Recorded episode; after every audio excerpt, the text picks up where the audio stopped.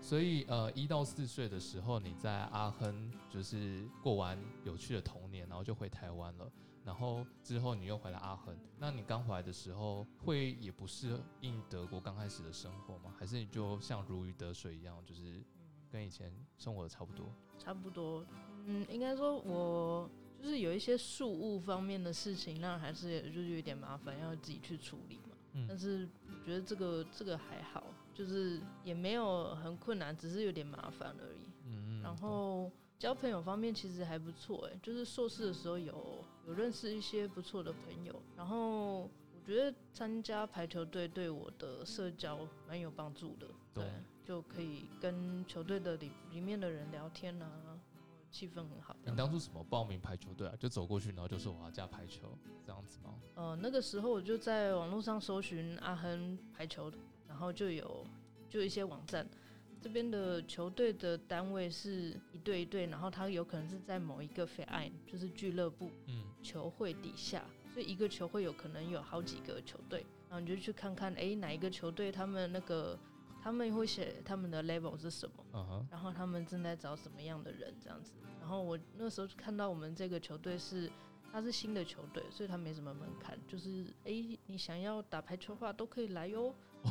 对，然后我就去好可爱，我就我就去，诶，算面试吗？德国所有东西都要面试的，对吧？找对房子要面试，真的，然后呃，进球队你要面试，你要去跟他们认识一下，看看你这个人合不合得来啊是机车还是怎 样，跟他们能能不能聊得来啊？然后呃，尤其是水准，就是你达到一个 level 的话，他们会要求你至少要跟团队的水平是一样的，或者是他们就是要找比现在的还要强的人，那就是要看看看现在怎么样。那时候你的德文已经是完全流利的状态了，对不对？刘丽友还好吧？还好我觉得吗就对啊，就是嗯沟通完全没有问题，这样沟通没问题啦，对。哦，那很厉害，真的。那呃，像你们在球队里面，你们有什么传统还是什么有有趣的活动吗？还是就是平常就是打打排球，然后打完大家就下呃离开后就一起吃个饭这样子而已。离开后不会吃饭，离开后就鸟兽散。哦，，对，然后通常是比赛完有可能会吃饭。我们是一个礼拜练球两次，然后周末有比赛。嗯一个球季大概会有十几场比赛，哼，很多哎、就是是半年内打十几场。对，在大学就有练戏排吗？还是哦，对，那跟台湾的戏排的文化真的蛮不一样的。嗯台湾的戏排就是打完就是去吃宵夜这样子。哦哦，有有，我觉得有一次我有点被阴，因为台湾的气牌是打完之后就很臭的，然后骑机车去什么喝豆浆，对不对对？对对对，然有后 斗有斗。然后， 然后德国是他们就有一次比赛完，然后说，哎、那我们比赛完，我们待会去市中心一起喝个酒，吃个饭这样。我说，哦，好啊。然后他们说，那不然我们约个，我们比赛完好像是呃四点多五点吧，然后大家就说约个七点半。我说，啊，还要等那么久哦。我说好吧，在家里不知道干嘛，然后就觉得说，嗯，好吧，那就呃晃晃吧，不知道不知道其他人为什么还要搞那么久。然后我去了之后才发现，哦，原来要要化妆，然后 我就穿的很随便， 穿夹脚拖去，然后我就哎、傻眼，为为什么要化妆？他们是那种很正式的 party 的那种，还是吃个饭都要化妆，哇，哦因为化完才爽这样子。 然后我就说啊，这是什么？不给臭臭的去？我我记得我那时候好像真的是很臭的去、哎，就是好啦，呃，臭不臭的可能主观不太一样标准，但是呃，大家都是就是化完全妆，然后可以直接去 pa- party 的那种，对。哇哦，然后我就嗯，what the fuck？好好好尴尬哦，对，超级尴尬的。你在这里念硕士的时候，你觉得跟台湾的教育制度有什么不一样？哦，我觉得这个要看每一个 program，可能情况不太一样哎。比较特别是这边的上课方式都是非常的大讲堂，就是一个教授尽可能讲一遍，然后可以有越多学生听得到越好。嗯，所以那种我有，因为我的学程需要补修一些大学部的课，我补了四科，所以我有哇体验到就是大学部上课的那种，就是大讲堂，一个讲堂就是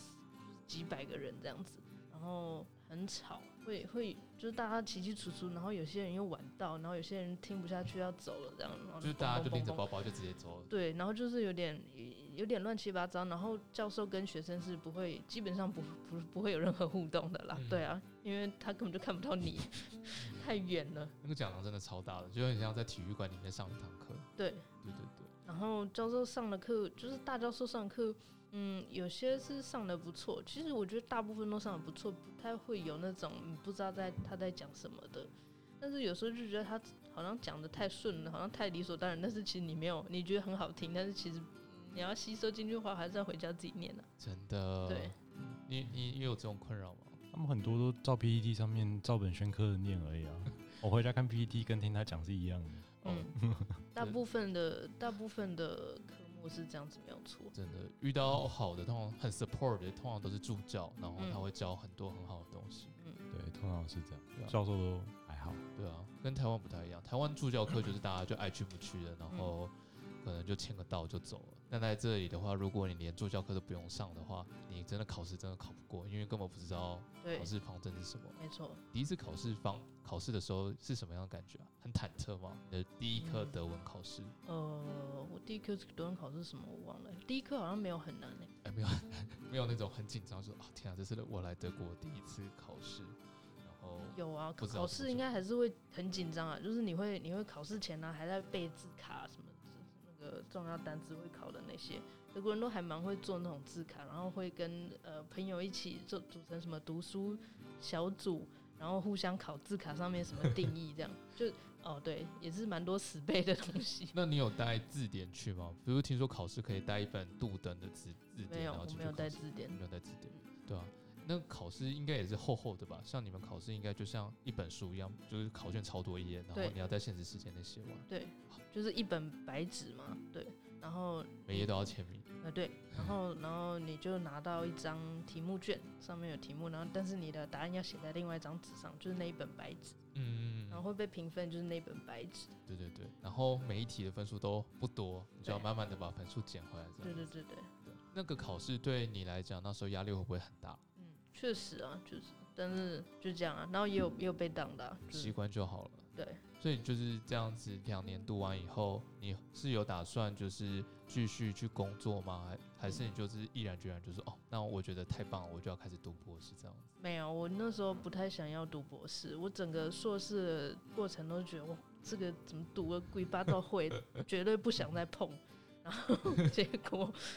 呃，我那时候就是硕班毕业之后，我就开始投履历了嘛。嗯，诶、那个时候还蛮蛮有点有点好笑，有点瞎，不是很理智。那个时候，哦，是五月，对，五月大概是五月，我的硕士就是结嗯论文完成了，然后我七月口试，那个时候刚好球队的成绩不错，所以我们就升级升到高一级，嗯，然后我跟球队就配合的蛮好的，然后就觉得很，哎、要停一下吗呃，现场 live 的声音好了。 life，然后呃，嗯我就很不想要离开这球队，然后就就觉得还蛮想要继续待在阿亨的，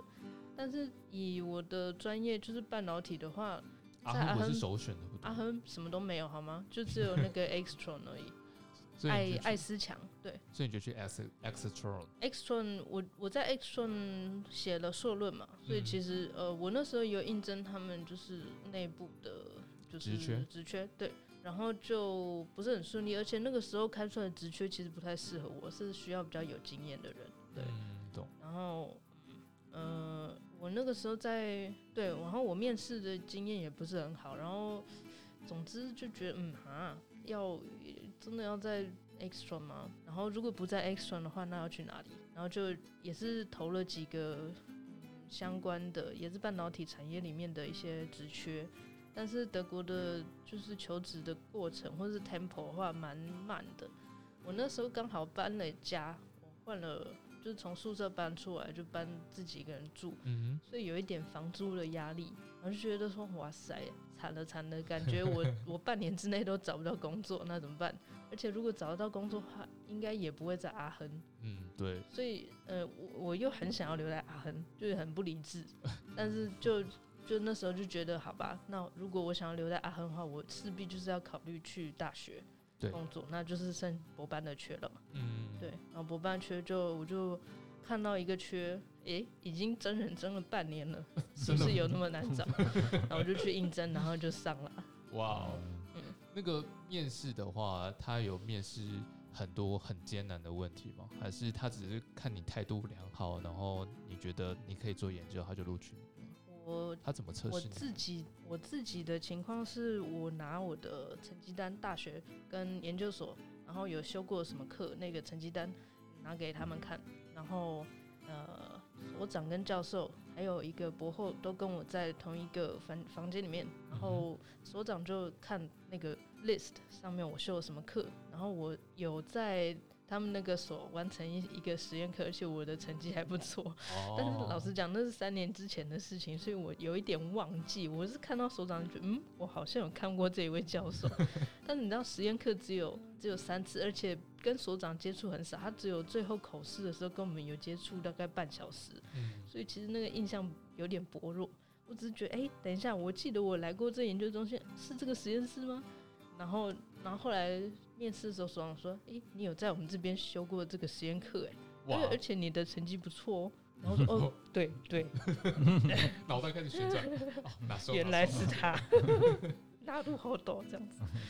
然后呃，对，然后所长就问了一些很基本啊，例如像我们所还蛮需要量子力学，嗯，但是老实讲，我现在我做三年实验，我接触到量子力学其实不是很多，就是有一点点基础的，但是不会每天拿出来用，你不是最近在读爱因斯坦的相对论之类的东西？那只是看一点点而已哦啦哦，而那已个嘛没有那个没有真的在研究好吗？哦，懂对，了就是看他到底在讲讲什么而已，不是相对论，是光电哦效哦应。是光电效应，对哇，他出了好多本书哦，天啊，头我痛。对我唯一看过的爱因斯坦就是只有那个光电效应那一那一篇论文而已。爱因斯坦是德国人对不对？是吗？哎，他是德国犹太人啊，然后后来爆发了那个反犹太主义嘛，他就、嗯他就流亡。对，然后就去美国了，对，然后就帮他们完成原子弹了。嗯，我记得好像是这样子吧，好像是他以简化版来讲，哦简化版是这样子，所以哦，那你就看他的德文版的光电效应的论文这样我其实看英文版的，啊，看英文版对，哇，德文版应该很长，那个字应该会超级长的， 嗯嗯，所以你就申请，然后你就上了。那你爸爸妈妈有没有很开心啊？就是因为他们以前是博士嘛，然后现在你也走上博士这条路，他们有没有心里很开心说，嗯我的女儿也读了博士这样子，嗯，应该还还好吧，还好吗？哦也许有开心，但是他们没有表现出来。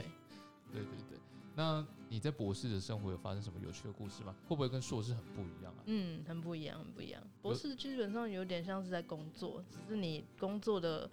呃领域刚好是做科学研究。嗯哼，然后，因为德国博士的薪水其实还算不错，所以自给自足还可以存一点一点点钱，没有很多。可以问多少吗？就是像我们所的话是给六十五趴的呃十三等级的薪水，就是嗯哼德国有那个呃政府组织底下雇员的呃薪水集聚，嗯然后就是有一个表，它那个表有可能每年会调整。对反正我们的集聚就是十三。哼嗯然后如果你连领一百趴的薪水的话，领呃扣完税之后，好像还是会有两千欧元。哦我没有那么多，我只有一千八。哼，哦，一但是千一千八八也也不错很可以多了可以那了嗯很可以了，因为做研究嘛，读 paper 也在赚钱，所以我觉得很可以，对啊，真的。就是以经济的角度来讲，德国的博士班确实比台湾实在是好太多了。台湾哦，台湾真的是努力要帮老师做 case 才能赚到钱。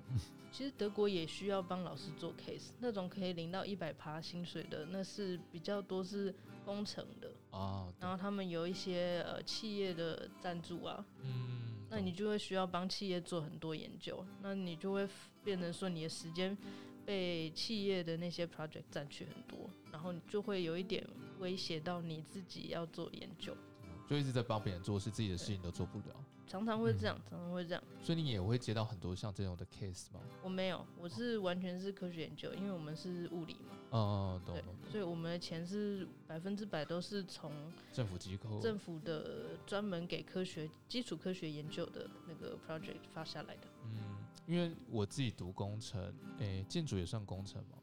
我不不，建筑不算我工不知程道算不算，哦，反正应该算吧。阿贝特号已经算是就是整个跟企业合作蛮密集的的大学了，就很多案子会一直给阿贝特号做。嗯像机械系的话，我们有 VCL，然后它就有点像是机械中的顾问公司，然后可以帮公呃外面的公司解决问题，然后他们从里面就是可以收佣金，然后这个佣金呢就是召集一大堆。啊、大学跟研究所很厉害的同学们，然后帮他们解决问题，然后这些 hebe job 的工作的成果，他们就会直接交给公司这样子。嗯对，他们就是这样，所以蛮多打工的机会的。对嗯，对对。那你之前呃有做过 hebe job 吗？有哦有，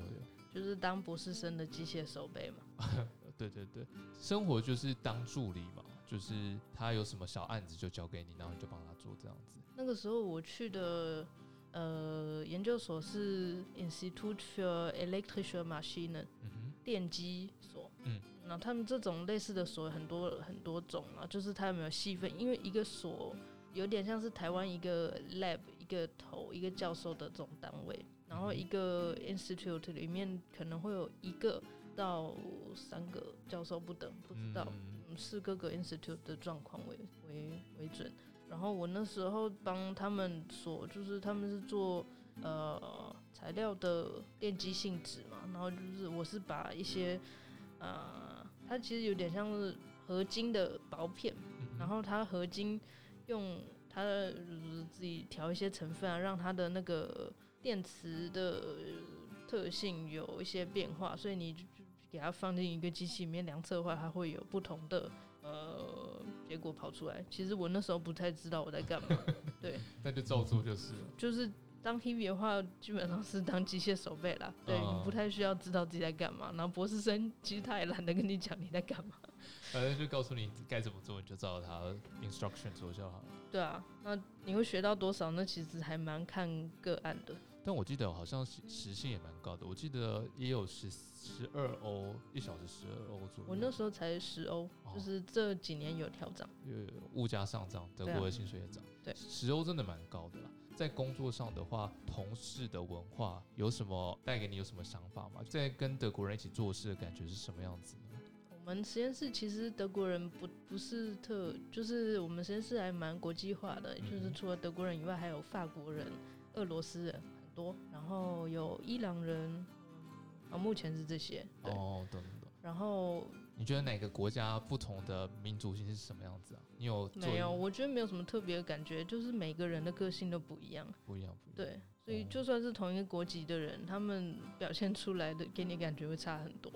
哦，懂懂懂，了解。那整个读完博士之后，你有带给你什么想法的变化吗？嗯，很多哎、我觉得好像好像有点难一句话总结。我觉得硕士是认真的在 K 书，嗯，然后博士的话就是发现我 K 的书，哎、真的有用哎、原来原来是可以这样子在实验中应用的。然后就是读博士应该算是我发现我过去在大学还有硕士念的东西真的有应用价值，真的拿来拿来操作的一个阶段吧。嗯，对啊，换硕士的话，你念了那些东西，其实还是很不清楚那个东西可以拿来做什么。我老实讲，我现在应用的东西大部分是大学学的东西，然后硕班学到的东西，老实讲，我觉得我这辈子可能都不不会再接触。它比较像是，嗯，因为我的学程是材料，对不对？对，有一部分是跟电子呃半导体比较有相关，那个部分就是稍微有勾到一点一点边，但是比较不是我之后会发展的方向吧。懂懂懂。然后对啊，然后另外一部分我还有修一些比较比较具观材料的一些课，那个部分就真的完全只是当一个通识课在听。我这辈子再也不会跟那些有什么更，瓜葛，应该是说更深入的，就是我我只能说我我听过这个东西，但是我不能说我是专家，完全不行。对，嗯。那为什么当初你没有考虑就选德国的物理系，然后走半导体？为什么要走到材料系？因为哦有一点是大学的时候，我其实念物理念的有点辛苦。然嗯，后就觉得说，哇塞，天哪，这个这个我还要继续弄下去，我会疯掉吧？所以我就觉得说，好吧，那我就换一下，看看材料系会不会比较好。懂懂懂然。后后就比较适合我之类的，然后就觉得，然后那时候我我爸也强力也推荐，哎、我觉得你你这个念材料好，念材料你就会比较轻松。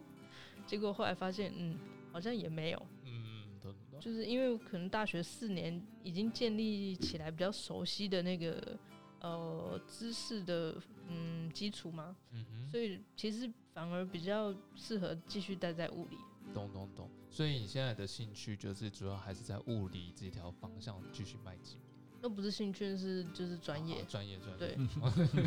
就我觉得专业跟兴趣，呃，在我的话有点我分的还蛮清楚的。你的兴趣是什么我兴趣，我兴趣应该是嗯、呃历史吧，啊？还有文学。那跟我的我的高中高中的历史老师，他就是他以前是建中的数资班，嗯然后他也读完材料系，他读清大材料，然后最后他选择成为历史老师，然后他就哇回去，对，很跳欸超跳的。然后他上的第一堂课就脚踏车的历史，但是我们那一章应该叫台湾的历史，然后他就全部都教就是不同的历史，然后就说哦，这些课本的东西你们回去念就好了，我们要多学一点不一样的历史这样子。那那时候我不够成熟，对，你讨厌他吗？没有，我在上课就不想睡着了， 对，因为就跟考试不重要就睡着。不然我现在觉得那时候应该要多听一点他讲的历史。嗯，还好诶、我反而是觉得历史跟文学这种东西比较像是可以自己去体会的，而不需要去呃去把它变成你的专业，你才会得到这个技能的感嗯感觉。所以这也是我为什么当初选择念物理，因为我觉得这是我不念的话，我完全不可能会的一个。然后历史的话，呃，它是一个专业没有错，嗯，呃，第一个他我不想选历史，因为感觉好像会没饭吃，主要理感觉嗯就是大家都有这个考量。饭碗的部分有点堪忧。然后，嗯当然我相信还是有人可以赚赚很多钱，但是你知道那个我时懂候年纪那么小，然后你 就觉得哦，未来如何应该要为自己呃做一个比较踏实一点打算，然后就决定好，那念念一下理工，就是。嗯老实讲，我以我全部的能力值来讲的话，我觉得理工部分应该是最弱的那一部分吧， 但但是是赚钱是可以赚最稳定的一个对工作，对对对最不需要担心饭碗的一个工作，对啊这也是一个方面啦。嗯，人生很长，我觉得就是哪一天一定可以把自己的兴趣用上，对啊用上去。对我真的觉得。OK，stay、tuned，we'll be right back。